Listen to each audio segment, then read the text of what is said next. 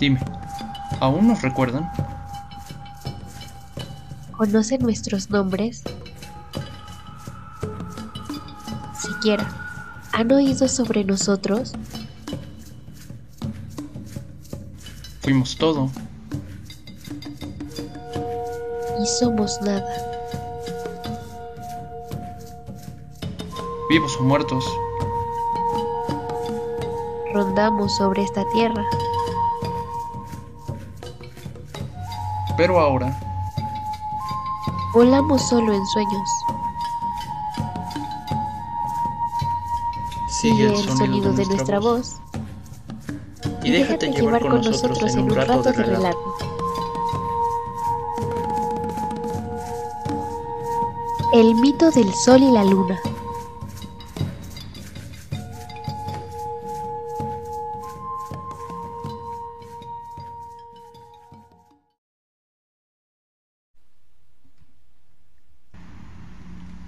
De acuerdo con los antiguos relatos, antes de que el hombre existiera y pisara la tierra, el mundo era un lugar oscuro, desolado y carente de vida. Es por eso que los dioses acordaron reunirse en lo que en la tierra se conoce hoy en día como la ciudad de Teotihuacán. En este lugar se convocó a una asamblea entre todos los dioses para discutir quién desempeñaría el rol más importante hasta ese momento. ¿Quién daría su vida para iluminar el mundo? Y bien, ¿quién de nosotros llevará en sus hombros la responsabilidad de tan gran tarea? Todos se miraron entre sí. Algunos proponían a quien tenían a su lado, pero ninguno parecía tener el valor de aceptar dicha responsabilidad. Yo lo haré, Dijo en voz alta el dios Tecusistecatl.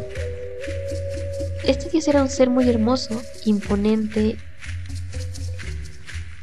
Siempre se veía elegante, llevando consigo toda clase de piedras preciosas y tesoros. Algunos dioses se mostraron inconformes con su autonominación. Mientras que otros no presentaron molestia alguna. Sin embargo, uno de los dioses dijo, Oigan, yo propongo que Nanahuatzin sea quien se encargue de esta labor. Nanahuatzin era todo lo contrario a Tecosistecatl en cuanto a apariencia. Era un dios feo, enfermo y con llagas en todo su cuerpo. Sin embargo, este era humilde, bondadoso y altamente respetado. Debido a la insistencia de los otros dioses, no le quedó más que aceptar esta tarea. para mí será un honor llevar en mis hombros esta responsabilidad que se me confiere. Respondió, Dicho así, ambos fueron elegidos para ver quién se encargaría de alumbrar la tierra. Inmediatamente, los demás dioses procedieron con los preparativos para el sacrificio que se llevaría a cabo, mientras que los otros dioses se encargaron de purificar sus cuerpos y sus almas durante cuatro días seguidos.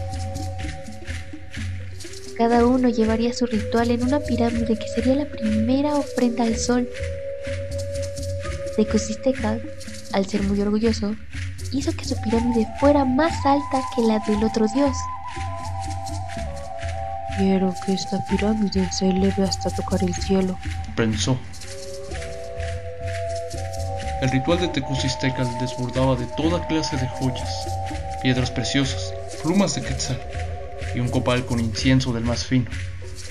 Por otro lado, el ritual de Nanahuatzin se veía miserable comparado con el de Tecusistecatl. Usaba papel, espinas de maguey y un copal con muy poco incienso para su ritual y entregando todo su cuerpo al carecer de tesoros. Al fin llegó el día. Nanahuatzin y Tecusistecatl estaban purificados y la hoguera para el sacrificio ardía con furia, iluminando a todos los dioses presentes.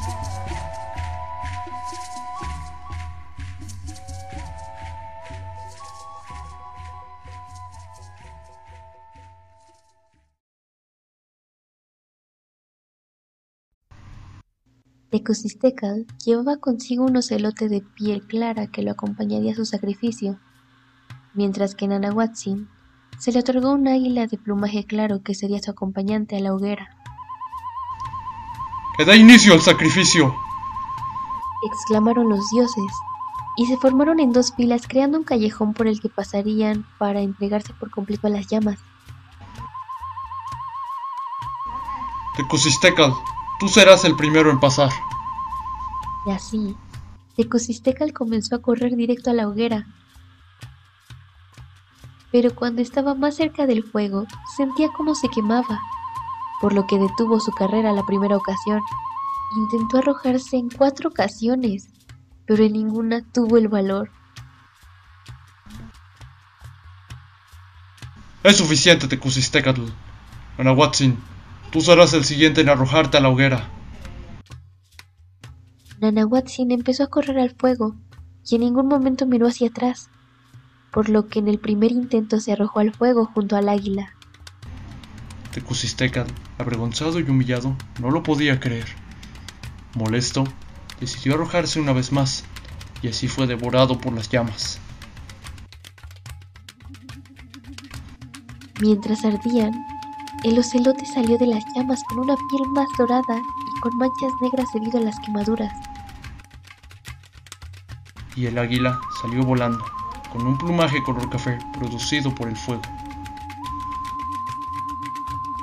Los dioses contemplaban cómo ambos se convertían en cenizas, y éstas se elevaban hacia el cielo. Pasó un tiempo y todos los dioses empezaron a mirar por dónde saldría el sol. Pero al final, Quetzalcoatl, Tezcatlipoca y otros tres dioses atinaron su mirada hacia el este, donde el cielo comenzaba a tornarse de un color rojizo. Al mismo tiempo, los demás dioses comenzaron a dirigir su mirada al este. No tardó mucho para que del horizonte naciera el sol que ahora iluminaba el mundo. Era Nanahuatzin, pues este sol presentaba ciertas irregularidades en su figura, lo cual vendrían siendo causa de las llagas que tenía el cuerpo de este. Aún así, no impedía que brillara majestuoso. Pero al mismo tiempo, notaron que estaba naciendo un nuevo sol. Este era Tecusistecatl, no presentaba ninguna irregularidad, y brillaba con la misma fuerza que Nanahuatzin, No es justo. exclamó uno de los dioses. Aquel que se acobardó no debería de brillar de la misma manera que su contrario. Enojado, tomó por las orejas a un conejo y lo arrojó con tal furia al sol de Tecusistecatl que inmediatamente el conejo golpeó su superficie Este se atenuó y se hizo blanco, dejando marcada la silueta de aquel conejo. Todo parecía solucionado. Pero Notaron que ninguno de los dos se movía.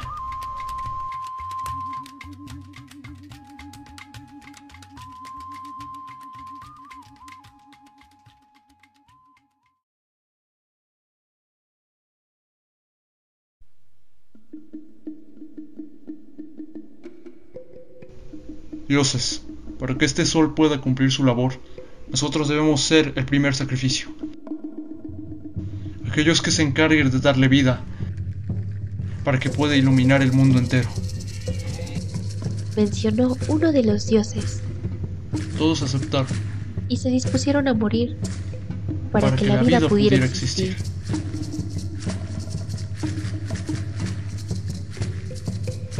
Ejecatl fue designado por todos los dioses para que lo sacrificara, y así se cumplió.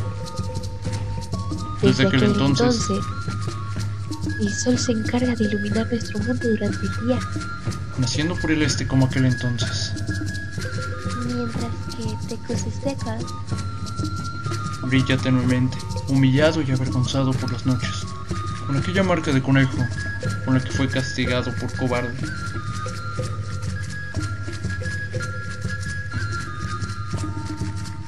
Agradecemos su presencia en este espacio. Nos escuchamos en el siguiente episodio. Y recuerda, no te pierdas un rato de relato. Hasta la próxima.